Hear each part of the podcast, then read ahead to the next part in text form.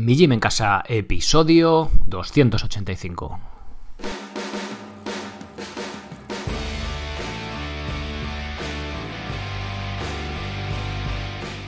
Muy buenos días a todos, bienvenidos un año más, ya estamos en 2020, a un nuevo episodio del podcast de Mi Gym en Casa, el programa, la radio, donde seguimos hablando de entrenamiento y alimentación y como ya sabéis que no todo en la vida es comer y entrenar, pues también hablamos de estilo de vida, estoicismo y demás. Bien, hoy eh, vamos a hablar de un tema particular, un poco, ¿cómo decirlo?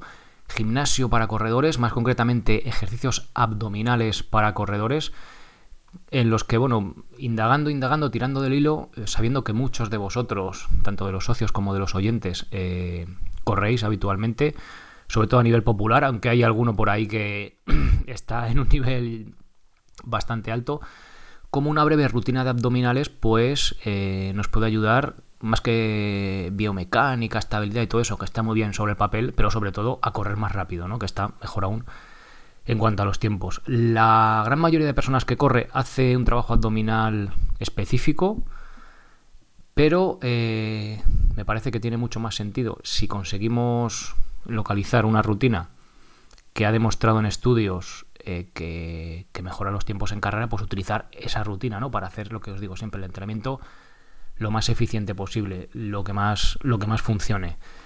Eh, antes de nada, deciros, como siempre, que eh, a estas alturas, si lleváis mucho tiempo escuchando el podcast, sabéis que algo que se haya probado en un estudio no significa que a nosotros nos vaya a funcionar sí o sí si es un estudio que no es observacional, es mm, relativamente fácil que se pueda replicar, pero ya sabéis que no siempre nos va a mejorar en todos los casos y demás. Pero sí que podemos decir que hay cierta evidencia en que un tipo de rutina y de ejercicios pues van a mejorar esos tiempos en carrera, ¿vale?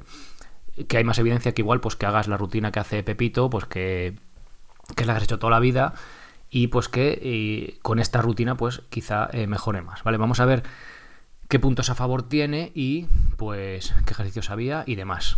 Antes os recuerdo que, bueno, os recuerdo que en mijimencasa.com vais a tener, eh, desde el día 1 lo tenéis ya, los que estéis apuntados a la lista de correo, que abajo del todo en la web lo, la tenéis, ahí os mando un correo mensual con el contenido nuevo, en el que os cuento pues que eh, ya tenemos curso de abdominales para corredores, en el que tenéis exactamente la rutina que vamos a ver hoy en vídeo, con los ejercicios, todo bien explicado, las rutinas, eh, la planificación que siguieron semana a semana, para que podáis replicar exactamente las rutinas del ejercicio para que se parezca lo más posible al estudio, bueno, que sea exactamente lo mismo y pues que con suerte podáis replicar los resultados, ¿vale?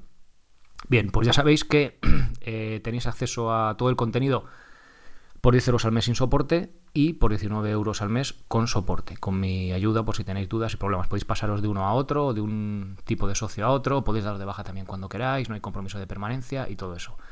Os invito a pasaros por la página principal, echar un vistazo y si tenéis cualquier duda me preguntáis. Venga, pues vamos ya con el episodio. Vamos a introducirnos ya en el abdominales para corredores. A ver, tener, tener unos abdominales fuertes nos ayudará a correr más rápido. En este artículo, en este podcast, vamos a ver el estudio donde se obtuvieron mejoras en un test de 5 kilómetros al hacer una rutina abdominales durante tan solo 6 semanas.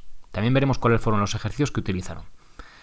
Parece lógico que tener un abdomen fuerte nos ayuda a correr mejor, dándonos más estabilidad y mejorando nuestra técnica y haciendo que incluso lleguemos a correr más rápido. Vale, esta es la teoría, que la vais a encontrar tú pones abdominales para corredores en internet y vas a encontrar, sí, esto es mejor porque tal, la estabilidad, bla, bla, bla. Sí, que está muy bien. Pero a mí lo que me interesa, o si correra competitivamente, es que eh, esa rutina que haga, que la última consecuencia sea correr más rápido, ¿vale? Aparte también de prevenir lesiones, que parece ser que si en este estudio en concreto no lo menciona, pero sí que hay en otros estudios, en abdominales para ciclistas, fijaos que parece que es menos necesario pues mejoraba, eh, o sea, había menos lesiones. También me gustaría saber si os interesa, aún así sí que lo voy a traer abdominales para ciclistas. Si lo dejáis en los comentarios o me escribís, pues también sé el interés que tiene para profundizar más o menos sobre esos temas en concreto, ¿no? Vale, esta es la teoría de que mejora nuestra estabilidad y tal, pero ¿hay alguna evidencia que apunte a que esto es cierto? ¿Que me motive a hacer una aburrida rutina de abdominales? ¿Hay algún estudio que lo demuestre? Bueno, pues sí, el estudio que vamos a analizar hoy, los corredores mejoraron sus tiempos de carrera significativamente al hacer tan solo durante seis semanas una breve rutina de ejercicios abdominales. Venga, vamos a ver el estudio, cómo fue. Como siempre, en las notas del episodio tenéis el enlace al artículo en el que se basa este episodio y ahí el enlace al estudio en particular. Ya sabéis que todos los estudios, o el 99,9% son en inglés y tal, pero bueno, ahí os dejo el enlace para que veáis que todo lo que digo aquí, pues, pues que es verdad, para que lo que podáis comprobar, ¿vale? Si alguno es muy friki y le apetece. bueno, el propósito del estudio era determinar la influencia de un entrenamiento de core lo que viene siendo abdominales y lumbares. A ver, utilizo el core, sé que es una palabra en inglés, eh, pero se utiliza también en este mundillo ¿no? del entrenamiento. Eh, viene siendo abdominales y lumbares, ¿vale? La parte central, el core del, del, cuerpo, ¿vale? Del tronco, para que nos entendamos. Entonces voy a utilizar indistintamente una palabra u otra. A alguno no le gustará porque es en inglés, bueno, es igual, ¿vale? Core, abdominales, lumbares, la zona central del cuerpo, estabilidad. Eh, bueno, en este estudio querían determinar la influencia de un entrenamiento de este tipo en la biomecánica de carrera, es decir, en cómo nos movemos, estabilidad y lo que más nos interesa, el rendimiento, es decir, en correr más rápida, en correr más rápido, perdón. Vamos a verlo por partes para hacernos una idea más realista del asunto. Sujetos, a las personas que se que se hizo este estudio. Eran un total de 28 corredores populares que estaban preparando una maratón. Es curioso que el estudio señala que todos tenían un patrón de aterrizaje trasero, es decir, que aterrizaban de talón, algo que muy probablemente modifiquemos corriendo descalzos o con calzado minimalista. Ya lo sabéis, si habéis escuchado algún episodio aquí sobre ese tema, sabéis que el patrón de, aterrizaje se, mejora, ¿vale? Es curioso que lo hayan, que hayan medido eso concretamente, ¿no? Eran 10 hombres y 18 mujeres. No tenían ninguna lesión en ese momento y se dividieron en dos grupos de 14 personas cada uno. Solo 20 de ellas hicieron los test finales. Es decir, empezamos con 28 y nos hemos quedado en 20 al final.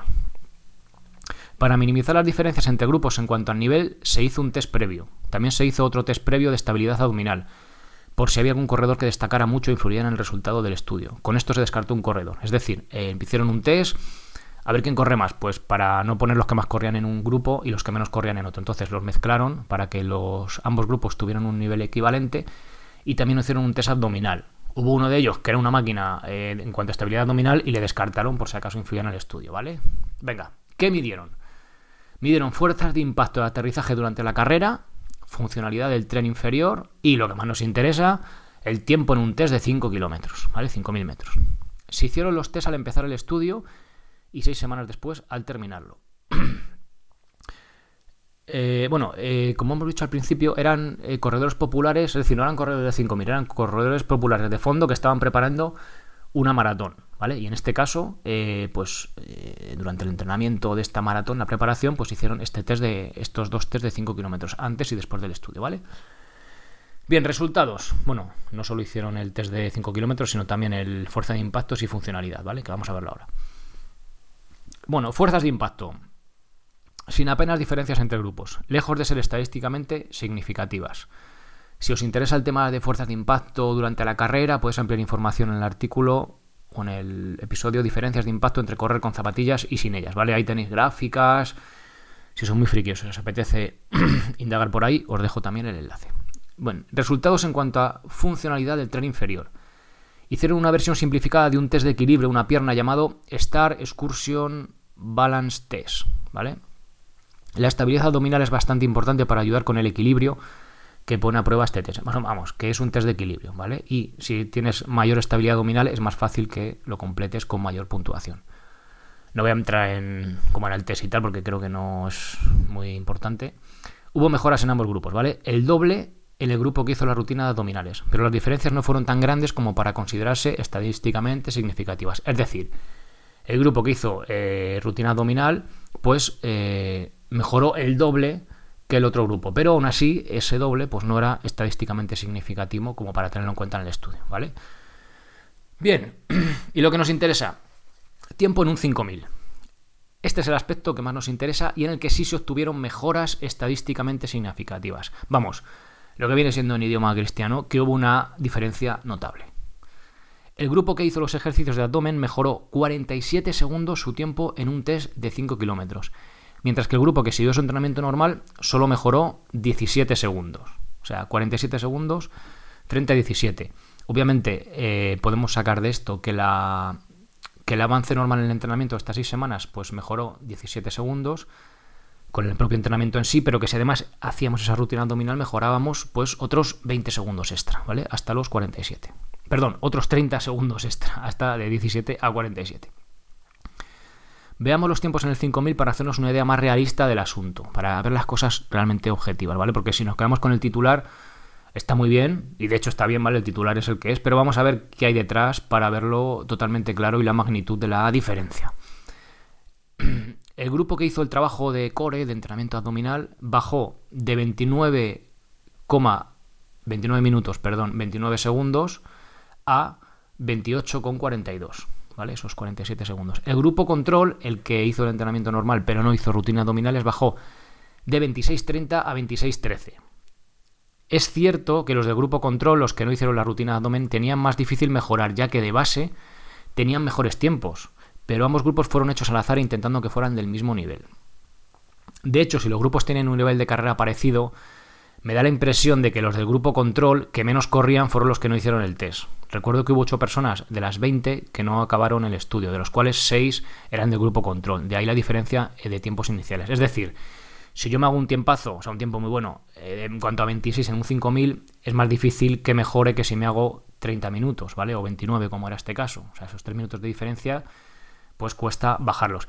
Pero sí que es verdad la sensación que da que si de primeras los grupos tenían un nivel uniforme, que luego los que acaban el test tengan un, en un 5000 3 minutos menos de, tiempos normales, pues eso, dices, bueno, pues los que estaban en el grupo control, los que no hicieron rutina abdominal, y dice, va, ¿para qué voy a hacer el test? Pues los que menos corrían no lo hicieron. Entonces, por eso, de ahí se, esa desviación hacia el hacia tiempos mejores, ¿vale? Tanto al inicio como al final en el grupo control, ¿vale? O sea que se puede ver, a, lo que, a lo que voy a decir, o sea, concluyendo, es que aunque el tiempo inicial y final de los del grupo control, los que no hicieron el trabajo abdominal, es más bajo, sí que es verdad que es posible debido a que no acabaron eh, los que iban peor de tiempo, que harían pues treinta y pico, pues ni siquiera eh, hicieron el, último test porque apenas iba a haber mejoras, ¿vale? Creo que van por ahí, por ahí los tiros. Por eso os digo que al principio sí que eran los grupos del mismo nivel, ¿vale?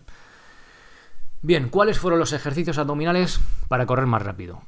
vale, muy interesante, pero quiero saber cuáles fueron los ejercicios que hicieron para que yo también pueda mejorar mis tiempos de carrera. Bueno, pues aquí los tienes. Los podéis hacer en casa, de hecho los corredores del estudio los hacían en su casa. O sea, la gracia era esa, poder implementar este tipo de entrenamiento, no tener que en un centro, en un gimnasio, sino poder hacerlo en su propia casa para poder hacerlo pues, a su marcha y sin ningún tipo de limitación. Bien, eran cinco ejercicios.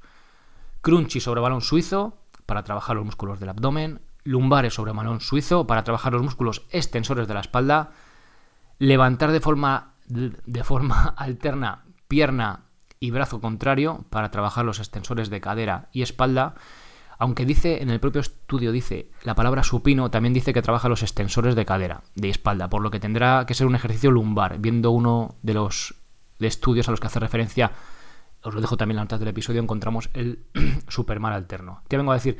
Que supino significa, en anatómicamente hablando, boca arriba. Pero si dice que trabajamos los extensores, tenemos que hacer un ejercicio de extensión de espalda, con lo cual para poder hacer eso tiene que ser lumbar, con lo cual tenemos que estar boca abajo. Así que por lo visto de haber una errata, ya os digo, estuve comparando las fuentes que me di del propio estudio, o sea, las fuentes que el propio estudio utilizaba, y ahí se ve que realmente las fotos y tal, pues es del Superman alterno, ¿vale? Ejercicio este boca abajo, que también podéis encontrar no el alterno, pero en el normal, en el curso de core básico, ¿vale?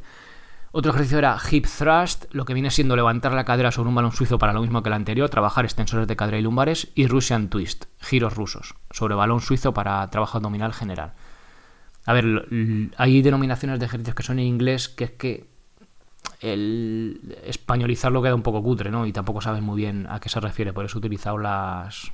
Pues en, algunos la nomenclatura en la que no hay una traducción fija, ¿vale? En, este mundillo en cuanto a de inglés a español. ¿Cuántos días a la semana? Los participantes del estudio hacían estos ejercicios cuatro días a la semana. Bueno, ¿y cómo era la rutina del estudio exactamente? Pues tenéis la rutina completa en el curso de abdominales para corredores. Es la misma planificación de seis semanas que se utilizó en el estudio, ya que iban aumentando el volumen de entrenamiento a medida que pasaban las semanas, ¿vale? Para poder ir asimilando, eh, eran capaces de asimilar más carga, pues se la metían ahí. Eh, en el curso tenéis un breve vídeo para aprender cada uno de los ejercicios, así como la planificación que se utilizó con los mismos durante las seis semanas del estudio.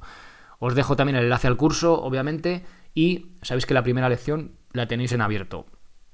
Aviso, salvo un ejercicio, el Superman alterno, el resto necesitáis balón abdominal. ¿Vale? Ahí también lo explico en el. Creo que en el, en el primer vídeo, en el, que tenéis en abierto. Em, parece ser, con otro estudio, que la inestabilidad que nos da el balón.